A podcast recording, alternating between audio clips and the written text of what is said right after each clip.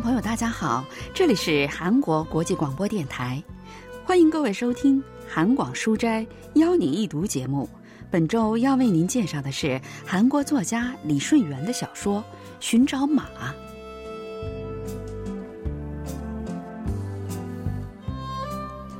李顺元的小说《寻找马》发表于一九九六年。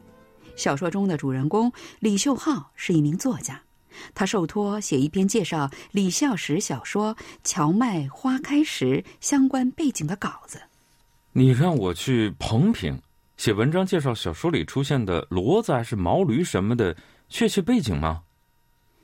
李秀浩不久前去日本参加了一个文学研讨会，在那里吃了马肉之后闹了肚子，而且不久前新年第一天他还梦到过马，所以很不情愿去写有关骡子的故事。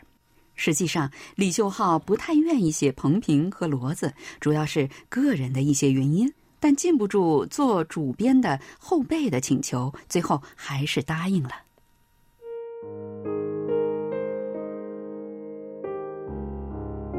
虽然出生在大关岭脚下，看着大关岭的影子，喝着大关岭的水长大，但从来没越过那座山岭。第一次翻过那座山岭，是在初中一年级放暑假的时候，当时是为了去找在彭平工作的表姐。即使是这样。因为当时我太小，并不知道自己第一次翻过大山去过的地方彭平，就是李孝时《荞麦花开时》中所描写的地方。小说中李秀浩的文章是这么开始的：实际上，初中生秀浩去彭平，不是找在邮局工作的表姐，而是为了去找离家出走几个月的堂叔。堂叔那个时候已经四十多岁了，但仍然膝下无子。虽然他已经结婚十五年，但堂婶一直没能开枝散叶。他唯一有关爹的称呼就是“骡子他爹”，这可比骂人还让人难堪。那是堂叔每天赶着一头名叫银星的骡子，这头骡子身体是褐色的，还稍微泛着些红光，脑门正中央有一撮模样像星星一样的白毛。在秀浩小学四年级的时候，堂婶儿知道了自己无法生育的事实，于是大人们决定让他去当堂叔的养子。直到村里人叫我骡子家的养子的时候，我才知道之前大人们聚在厢房里商量的是什么。因为要做堂叔家的养子，长子当然是不行的。大家让堂叔从剩下的三个儿子里挑一个。堂叔选中了我，知道自己被定下来做堂叔的养子后，我质问母亲：“是堂叔想要你啊，不是爹和娘定的，总要选一个吧？”母亲的话并不是为了安慰我，实际上的确是那样。那个时候，二哥也已经初中三年级，家里有什么事不用说，他也能知道。他早已明确表态说，宁可死也不到拉骡子的堂叔家里去做养子。堂叔家当然也能猜到这种情况，为了把事情进行的顺利些，选择了看起来还什么都不知道的我。我不去当养子。谁说让你现在就去了？以后把唐叔家的祭祀负责起来就行了。那我也不去。但是事情哪有那么简单？那年秋天，小叔公突然离世，我就被马上叫去。穿着新做的麻布衣服去做了小丧主，即使这样，我仍然每天把我不去当养子挂在嘴边。去做别人家的养子本来就够让人伤心和不情愿了，更不要说做骡子家的养子了。连村里赶牛车的重机他爹都管堂叔叫骡子骡子，暗地里鄙视和嘲笑他，更不用说村里的其他人了。我不去当养子，你们给我退了。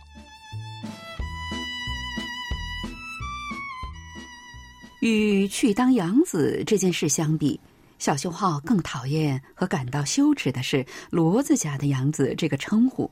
首尔大学古文系教授方敏浩介绍说：“骡子在小说《荞麦花开始》中有，在这部小说中也出现过。我们把由公驴和母马所生的杂种叫做骡子，骡子不能生育。小说中的唐叔赶着骡子，勤勤恳恳地积累起不少财富，却没有孩子。村子里从大人到小孩都知道，堂叔像骡子一样生不出小孩。这对要去当养子的孩子来说是件非常羞耻的事情。他觉得要做一个像骡子一样不能生育的人的养子很丢脸。你不知道啊，堂叔家的财产可不少呢。你啥也不用干，那些啊以后就都是你的。我才不要！你们把那些东西去还回去。我不去当骡子家的养子。你以为谁都能赶骡子、使唤骡子啊？还不是你堂叔勤快。堂叔把地里的活儿都交给了小叔公和堂婶儿，自己赶着骡子到城市里去运砖，或者到木材厂去运木头。小叔公家的日子过得越来越富裕，也都是勤劳的堂叔赶着骡子赚来的。我仍然把不去当养子挂在嘴边。有时候，甚至在爹娘、堂叔和堂婶都在的场合，也会不管不顾的嚷嚷出来，把气氛搞得很是尴尬。小秀浩每次远远的看到赶着骡子的堂叔，都会赶快躲开。堂叔也很清楚的知道秀浩讨厌赶骡子的自己。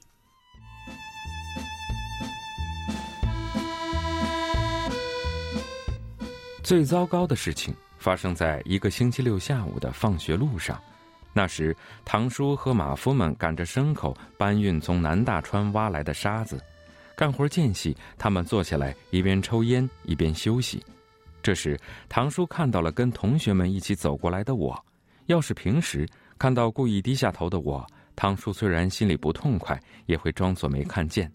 但那天不知为什么，唐叔叫住了我：“放学了。”在同学们的注视下，我真想找个地洞钻进去。午饭呢？吃了吗？今天是星期六，你等下，那也得吃点啥。要是没遇上我也就算了。唐叔一边说，一边从怀里掏出一张崭新的百元钞票。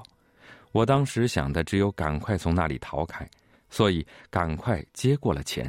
喂，银杏，这孩子是谁啊？将来我们家当家的，我家桑竹。唐叔显摆一样伸出手来，一边把我的帽子戴正，一边说：“哇，原来已经有这么大的儿子了。”听到“儿子”这个词，我突然觉得眼前一片茫然，于是把手中抓着的钱推回给唐叔：“我不要，我不给你当养子了。”我使劲的把钱扔到唐叔的面前，然后把书包夹在腋下，飞快的跑开了。我对同学们说：“堂叔是我们家的一个远亲，因为自己没有儿子，就厚着脸皮要我当养子，还说你们要是不信，可以问我们村的孩子们，问他们我是谁家的孩子，我爹是不是赶骡子的。”自从那件事以后，堂叔每天都喝得酩酊大醉，才赶着骡子回家。后来有一天。竟然离家出走了，三个月也不回家。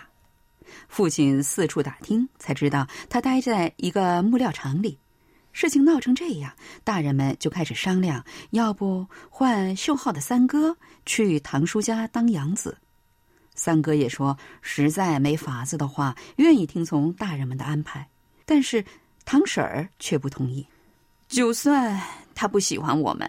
这段时间，我家那位和我对他也付出了不少的感情了。他长大了就会知道的。再说啊，公公去世的时候，小家伙还来做了丧主，公公也是这么想。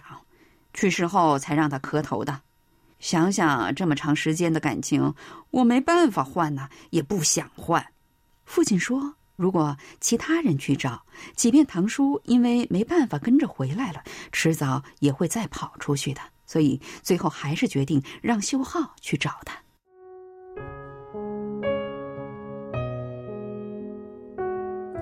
第二天早上，唐婶把我带到了面里。虽然我不太愿意，但是大人们都说穿着校服去的话，看起来更端正体面。你一定要把你堂叔带回来啊！知道了。你去的话，他肯定会回来的。知道了。你带他回来的话，我让他把那头畜生处理掉吧。唐婶儿把几个煮鸡蛋放进我的书包里，虽然家里已经给了我车费，但他还是数都没数，又往我口袋里塞了好几张百元钞票。那个时候，就算要倒两次车才能到彭平，往返学生票也绝对不会超过一百元。别给静静家的英子添麻烦。虽然住没办法，只能睡他那儿，饭呢，你还是自己吃吧。到了饭点儿就上饭店去好好的吃一顿。您把家里好好打扫一下，就算我不去住，也先给我准备一间房吧。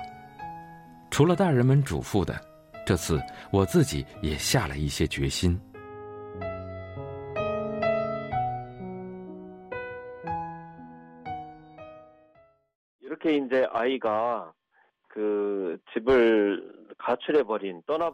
孩子在出发去找离家出走的堂叔的时候，让堂婶儿给自己整理一间房出来。这说明他已经抛开了之前的委屈和不乐意，准备接受堂叔做自己的养父了。从这句话我们可以看出，他开始懂事了。他不再认为堂叔赶着骡车讨生活是一件羞耻的事情，开始理解堂叔和堂婶的情况。所以，从某种角度来看，这是一部非常特别的成长小说。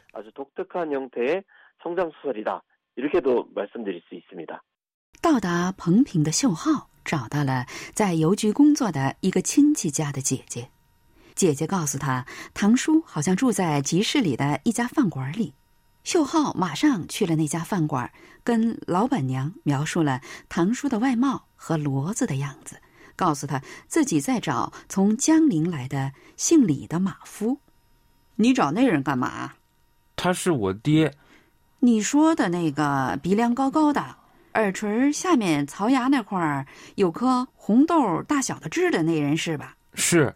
不知道是不是那人？不过他说自个儿没儿子啊。那就没错了。饭馆老板娘说，堂叔去木料厂干活了，得到后天才回来。秀浩想自己要不要去那里去找他，后来还是决定在这里等着。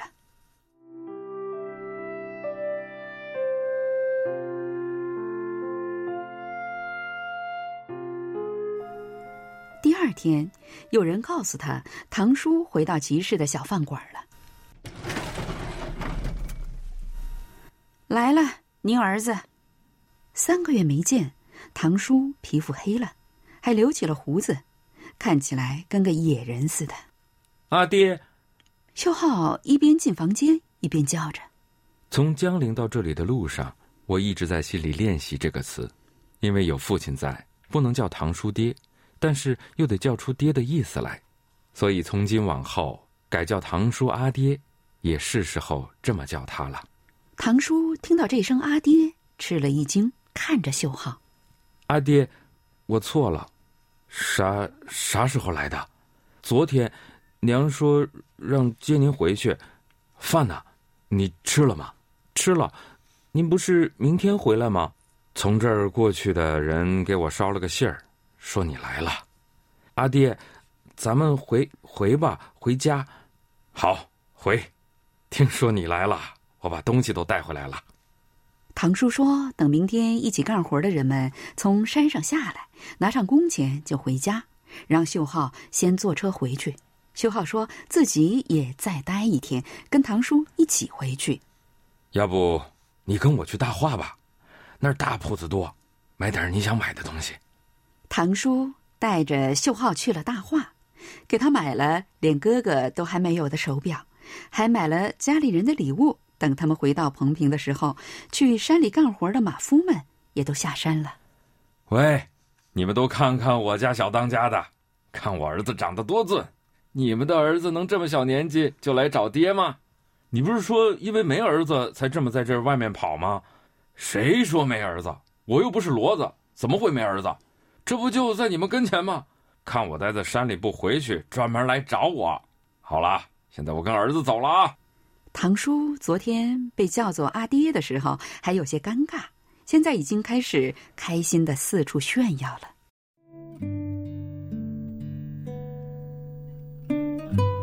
阿爹和我走着夜路，虽然没有月亮，星星却也很亮。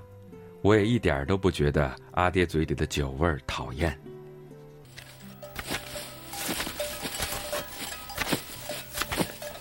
骡子一路摇响着铃铛，路两旁都是玉米地或者土豆田，拔了萝卜和白菜后种上的荞麦地，花香宜人，夜风也很凉爽。小浩啊。嗯，阿爹，你是来这里来接我的？是的，阿爹。小浩啊，你，你来接我这个当爹的？是啊，阿爹。回家的路上，阿爹同样的话问了一遍又一遍，我和阿爹就这样一边聊着，一边翻过了那座岭。你爹娘让你来接我的？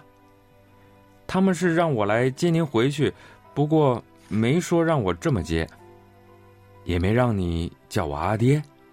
嗯，你不喜欢我赶骡子？只有这句话，我没有回答。阿爹也没有再问第二次。阿爹，等回去，我想搬到阿爹家住。是大人们让你这么做的吗？不是，是我的决定。所以来这儿的时候，跟阿妈说，让她给我整理一间房。秀浩啊，阿爹谢谢你，你知道是什么意思吧？知道。好，等回去，我也把这牲口处理掉。你不喜欢，我就不再干这营生了。不处理，我也会搬到阿爹家的。那天，我和阿爹在太阳把天空和山峰都照得通红的时候，回到了家里。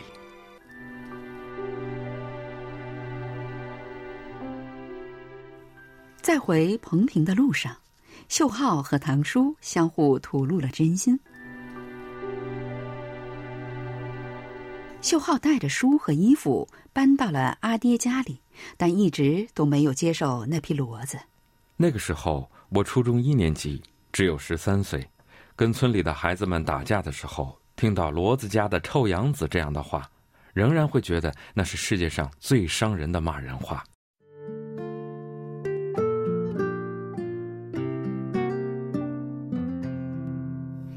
秀浩上初中三年级的时候，那骡子在工地搬砖头的时候踩到了钉子，右前腿从此不听使唤。在后来的某一天，他死了。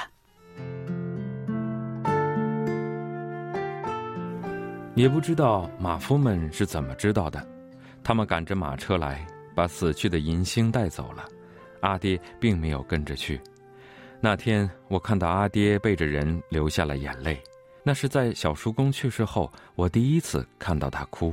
虽然生活在同一个屋檐下，银星没少被我嫌弃和讨厌。即使我享受着的一切都来自他那坚韧的背脊，恐怕即使他死后真的成了天上的银星，我今后也无法自如的对待马，无法自在的想到谈到他了。所以，在出版社的约稿里，我没能写出有关他的故事。但内心非常期待，终有一天我能够写出一篇好文章，叙述他悲伤的生涯。他是母马和公驴所生的杂种，是为了在这艰难世间负重远行而诞生的骡子。他的名字叫银星。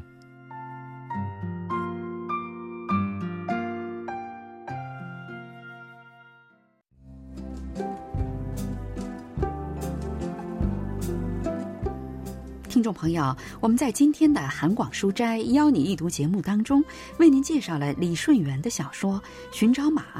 今天的节目是由立新跟小南为您播送的，同时韩国国际广播电台一个小时的中国语节目就全部播送完了。